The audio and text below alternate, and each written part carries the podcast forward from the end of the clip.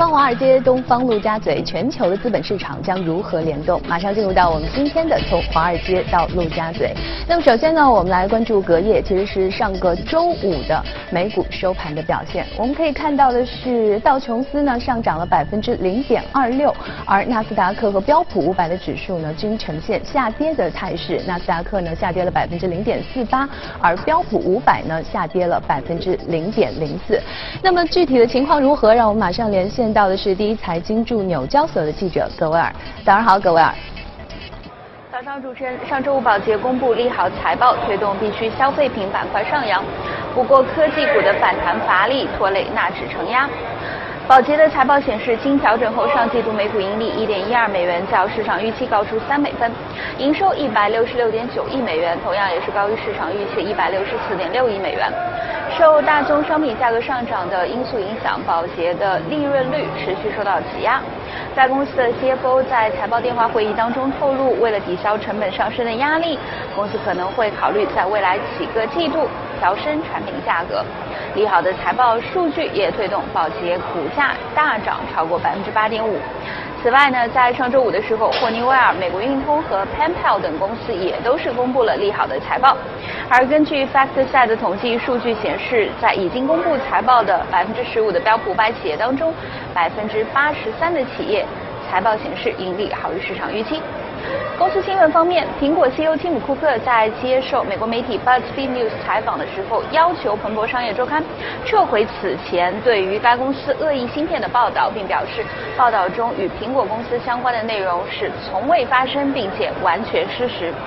彭博此前报道称，包括苹果和亚马逊在内的近三十家美国科技巨头的服务器已被植入了米粒状的微芯片，可以从后台窃取并传输信息。此后呢，苹果、亚马逊和超威公司等都随即做出了表态否认。那么，提姆·库克的这个表态呢，也是自事件发生以来，苹果方面做出的最为强烈的回应。好的，谢谢葛维尔。那我们继续来关注到的是上周五欧洲市场的一个表现的情况。我们可以看到，德国 DAX 和法国 CAC 的指数呢，都呈现下跌的态势。呃戴斯指数呢下跌了百分之零点三一，而法国 CAC 指数下跌了百分之零点六三。只有英国富时指数是呈现上涨的趋势，上涨了百分之零点三二。那么具体的情况呢，让我们连线到的是第一财经驻伦敦的记者薛娇。早上好，薛娇。好的，主持人，受到意大利预算案对于市场影响的再次爆发，上周五欧洲股市在小幅高开后普遍的下跌，午盘后有所回升。此外，由于戴姆勒下调了盈利预测，导致公司股价大跌百分之六，也拖累了欧洲汽车股指数盘中下跌百分之四，到两年的新低。截至收盘，欧洲斯托克六百指数下跌百分之零点一一，报三六一点二五；泛欧机油三百指数则收涨了百分之零点零九，报幺四二零点九三。意大利方面，周四欧盟指责意大利预算案明显偏离了欧盟的规则，引发欧美风险资产出现了抛售的现象。上周五，欧元对美元汇率跌至了一点一四，意大利富时 MIV 指数盘中下跌了百分之一点八，周累计下跌接近百分之三，连续第四周下滑。意大利十年期国债收益率继续上涨了五个基点，成为自二零一四年初以来的新高。在欧盟峰会无功而返后，英国首相特蕾莎梅再次受到了国内的猛烈抨击，其延长退欧过渡期的提议遭到了反对党以及梅所在的保守党两党的反对。分析认为，延长过渡期意味着英国将继续接受欧盟的法律和人员的自由流动，并且在三百九十亿英镑分手费的基础上，额外向欧盟支付一百六十亿英镑的费用。主持人。好的，谢谢薛娇。在关注了上周五的美国和欧洲的市场之后呢，来进入到我们今天的全球关注。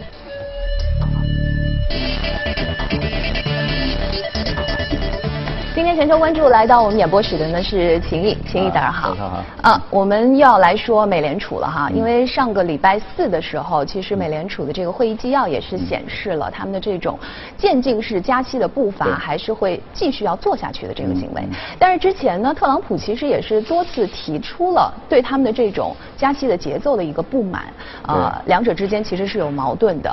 但是今天您是特别想要跟我们来分享一下这个美联储的一个副主席奎尔斯的一个观点。对，他在十月十八号啊，就周四在那个美美国纽约一个经济俱乐部发表了一个演讲，是吧？那么我觉得这个演讲呢，也就是针对特朗普，因为他觉得这个加息的速度过快了。嗯。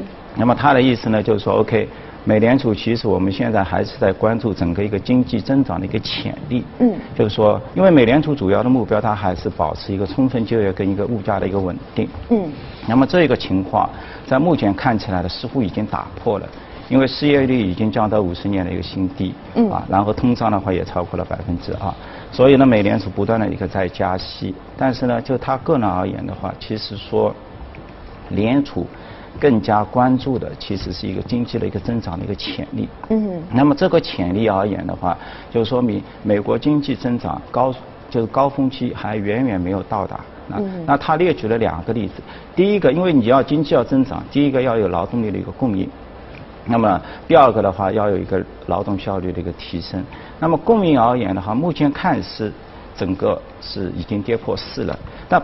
本身这个历来的美美国的一个指引，联储的一个指引百分之四，其实他觉得也应该是往下调，可能就是三点几或者是更加正常的，因为它有一个就是总的一个非就业人口占人口的一个比重。嗯。那么这一个比重的话，其实它也在下跌的，是吧？所以人口方面的话，他觉得还有一个潜力可以继续的去一个挖掘。第二个的话，就是说它的一个效率就是。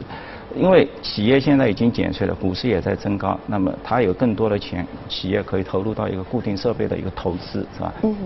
包括现在最新的一些五 G 啊，或者 3D 打印啊、人工智能啊、机器学家这些最新的一些应用，必将给整个一个企业的一个营运效率来带来一个提升。因为我们看，在金融危机之前，企业的一个效率的提升大概能够达到百分之二，每一年能够达。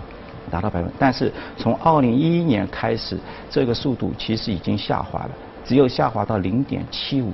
所谓的就是经济增长的一个乏力。但我们之前去看一一年以后的一个美国股市，它其实也是比较平稳的啊。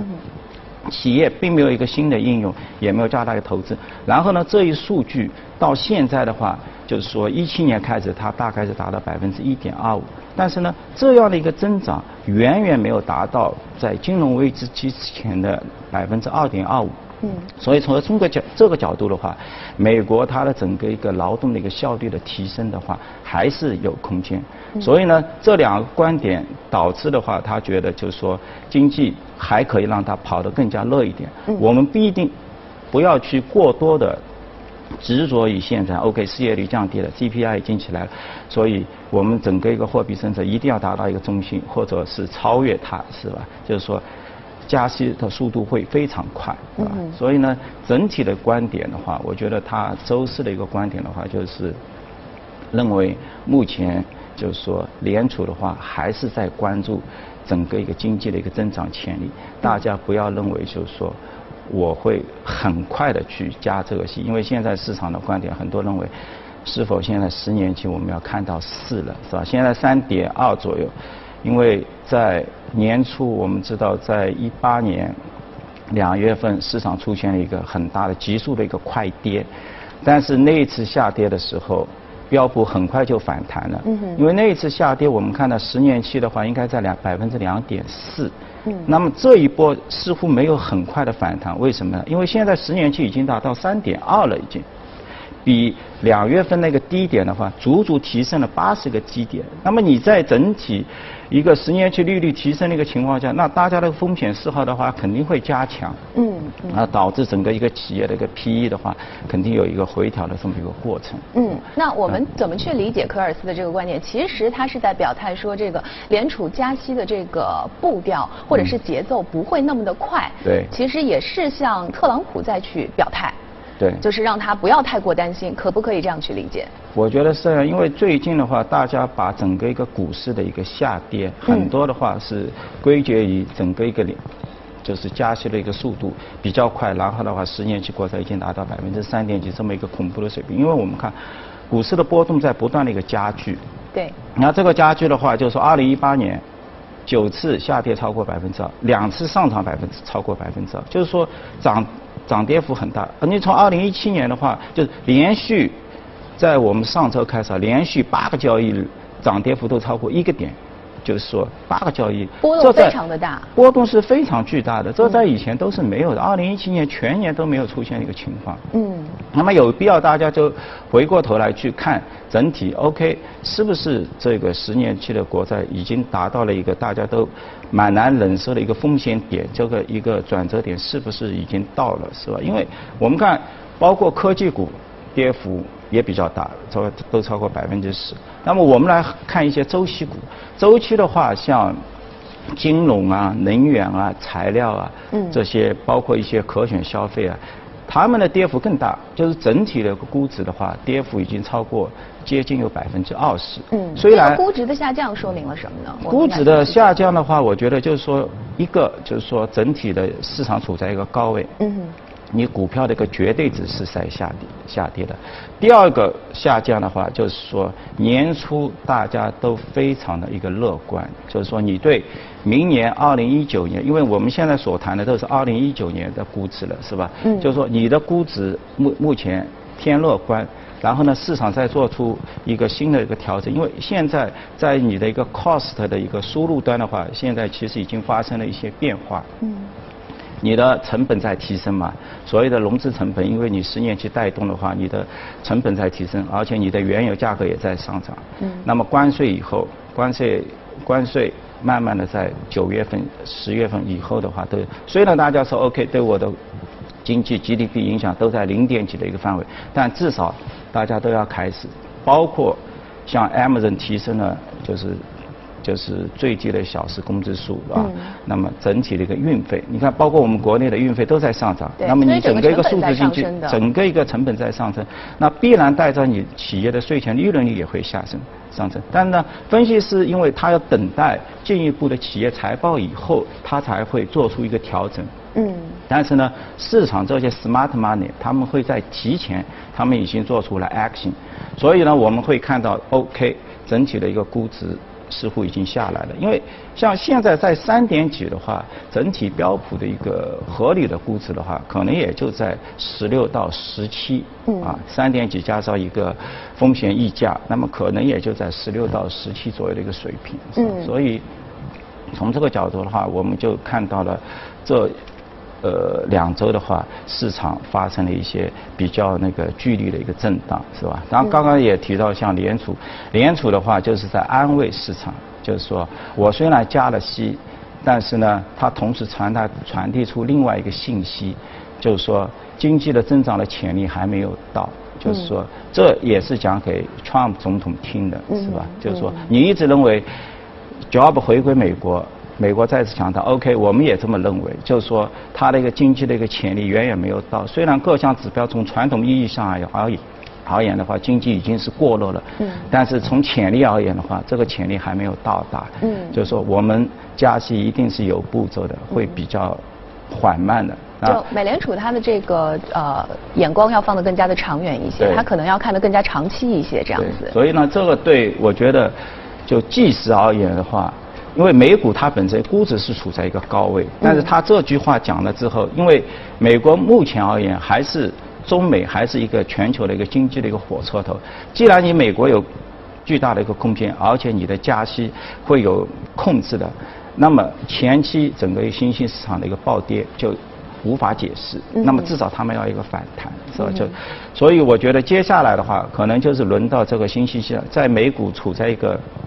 正好资金回撤的一个过程当中的话，它会迎来一个资金的一个转风格的一个转换，因为毕竟你去从比较长远而言，就是新兴市场今年下下跌了百分之三十，但是你从金融危机到现在的话，它整体全部是资金的一个净流入，嗯是吧？流入量非常大，所以一有就是说平稳的一个迹象，那么它会立刻有一个比较大的一个就是反弹的一个空间。嗯，所以接下来的话。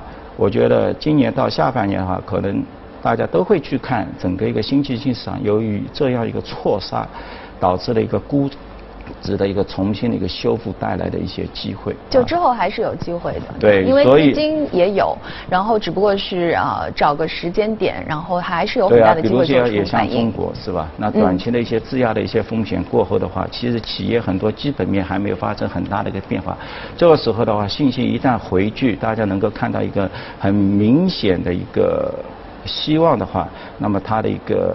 股票的价格，包括的一个估值体系的话，它会有迅速的一个修复的这样一个过程。嗯，比较有意思的是，刚才您也提到财报，因为上个星期的时候，其实美国部分的公司也是公布了这个三季度的财报，但是比较有意思的是，在财报上看上去都特别的出色，特别的漂亮，但是在财报日当天，他们的这个股价表现却不佳。对，因为这也体现了，就是说，第一个也证实了之前大家年初所有的乐观，企业真的盈利增长非常好。嗯哼，一三年三季度的话，大家增长预期都在百分之十九，现在一个个出来了，百分之八十二的企业都是超预期的。但是我们关注的，对对投资者而言，关注的是你公布财报以后，你的当天这个股价是怎么变？那发现百分之五十以上的企业，它都是跑出整个大势的。嗯哼，说明好，大家都已经预期到了。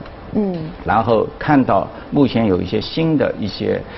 侵蚀企业利润率的一些迹象出现了，OK，所以它的一个股价的话有一些下跌。那么包括从这个礼拜到下下两周，都是美国就是季报播报最密集的这个时候。嗯。我觉得大家可以清清晰的去看这样的一个过程，是吧？嗯。那包括我们刚刚也提到，就是说一些网络安全股，是吧？就是之前的话，网络安全股大家。整体市场都比较小，美国也成了太空军，是吧？我们也包括我们国内也有专门的这样一个网络安全的这么一个部门，是吧？呃，它的其实估值一直很高，就是从 PS 比的话，以前一直五倍到六倍，就是你每实现一块钱收入，我要给你六块六块到七块的一个企业估值，是非在所有软件当中它是最高的，它仅次于整个一个云计算，但好于这个 ERP。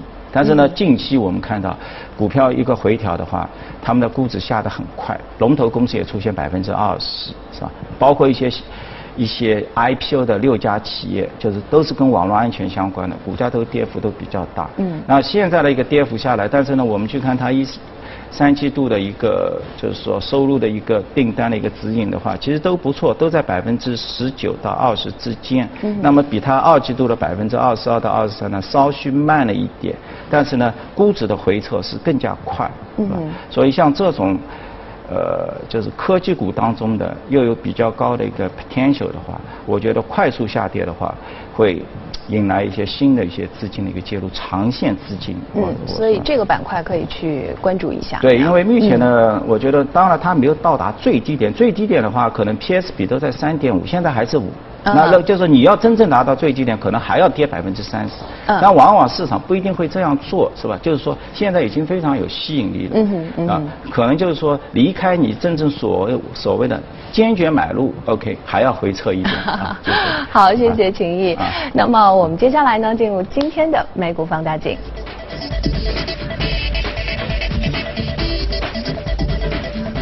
我们今天美股放大镜讲的是 Disney 啊，也是一个有八十二年历史的这样的一个公司。为什么今天会特别的想要跟我们来聊一聊 Disney 呢？因为其实整个二零一八年或者乃至二零一七年，我们谈的可能都是 Netflix，对，没人来谈这个传统的一个股票，是吧？尤其是上个星期，它的这个财报也是吸引了很多人的这个注意啊，对，表现非常好。对 Netflix 呢，它出来之后呢，它也是有一个很快的一个提升，我觉得。当天它股价上涨了百分之六，啊，但是随后的这一个上周的话，几天的话都是有一个比较大的一个回撤，嗯，那也就说明大家也预期到 Netflix Netflix 这么一个高速的增长的话，可能就是大家都在预期当中了，是吧？当然有几个点，我觉得还是注意的，就是说 Netflix 它现在不是仅仅的去依靠整个一个美国本土的一个增长，因为你看去美国本土。它未来的一个指引就是说，它的一个订阅客户数的话，它每年只有大概就是三百万左右的一个人人那个增长。但是你从全球而言的话，它有接近两千万。嗯。啊，然后从今年开始的话，整体一个国际的一个订阅数已经超越了它接近五百多万，这是一个。就是说很高的一个数目，是吧？那我现在说为什么说呢？迪士尼呢，相对来它是更加一个传统的。啊，就是说处在一个高科技在回荡的时候，一个传统的一个迅速的这么一个就是一个上升，是吧？上升期，所以呢，包括他自己也想通过这个呼噜呼噜啊，呼噜啊，就是说。在 Netflix 的一个领域的话，他自己做一个深度的一个介入，是吧？嗯嗯。包括也收购的那个 Fox，我觉得 Fox 收购对他未来的影响会很大，对，是吧？这两年 Fox 的收购的过程当中，其实它的价格是提高了不少的这样的一个百分比啊。其实是不是也能够看得出 Disney 它是很有这个决心要做出这样的一个改变的呢？是的，就是说他们肯定是往所有的 Subscribe 订阅的这样的一个模式去转，嗯，因为我们看到美股大。这样一个数字化的一个转型过程当中，所有的 Autodesk 啊或者 Adobe 啊这些公司，传统的从原来的软件售卖模式到这个最后订阅模式的话，估值都出现了五倍以上的一个增幅。现在 Netflix 这样的一个公司，到目前而言，它都是负现金流，就是说自由现金都是负的。一个我们。按照我们的眼光，就是一个亏损的企业，它已经达到一千八百亿了。迪士尼每一年都能产生七十五亿到八十亿美金的一个自由现金流。嗯。但这样的一个企业，目前市场给到的就是十六倍 PE。嗯。然后 Netflix 的话，就是按照它的一个利润指标，就是一百倍，那是落差非常大。对。所以呢，迪士尼现在要做的就是把它原来百分之四十的 ESPN 啊、ABC 啊，包括 Disney Channel 这些频道的这些有线电视付费的这一个比较传。统的这个业务，尽快的通过呼噜这样的一个模式往那个 streaming 流媒体方面去转，嗯，那么提升它一个估值。但现在市场就是有有所顾忌，觉得 OK，你一方面要做大量的一个主题公园，我们知道它主题公园的收入也很高，对，啊。包括它还有很多这个消费品啊，大量的一个衍生品，买迪士尼的一些上小孩都喜欢玩。其实每一年也能给它带来接近二十亿美金的一个 EBITA 的一个利润，也都非常好。就是说，但是呢，大家核心的估值就是能不能完全转到这个更加就是订阅的一个模式。所以呢，他现在收购了一个 Fox 的话，就是加强它在电影电视上面的一个并购。那您觉得，如果是收购 Fox 之后，它真的是可以和 Netflix 这样的公司去抗衡吗？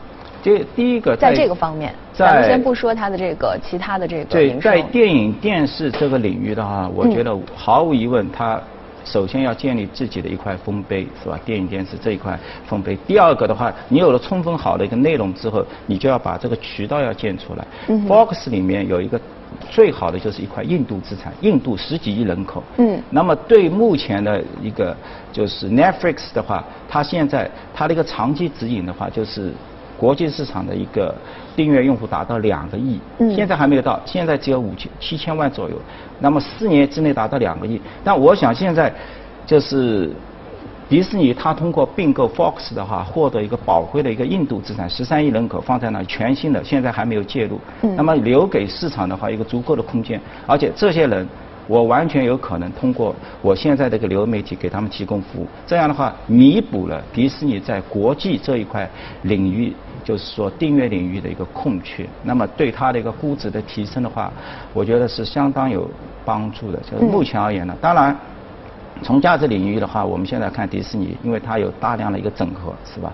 这两年的企业的回购可能是要暂缓，是吧？那最多是有一些股息的一个发放，股票的一个 buyback 可能会少一点。嗯。但是呢，包括就是说，公司的一些执行力是不是能够真正，就是说你一个企业以前赚很多钱都是在传统的里面，大家都非常安逸的一个情况下，对，你要去做。这样的一个新的业务，去满足资本市场对这种估值的一个提升的要求，你去满足它，对你会带来很大的一个困惑。对，但是其实有的时候就是这样，不仅是对于企业来说，甚至像对我们媒体，就是传统媒体怎么样过渡到新媒体，或者是一些传统行业怎么样能够做出一些呃好的一些变化，能够去顺应这个时代，其实是很重要的。因为不变化可能就会被淘汰。对，我觉得对迪士尼现在目前比较好的话，就是它的传统业务非常赚钱。七八十亿的一个 cash flow 是吧？那么你可以拿过来去跟 Netflix 吧进行一个充分的一个竞争。他以前能做的，你，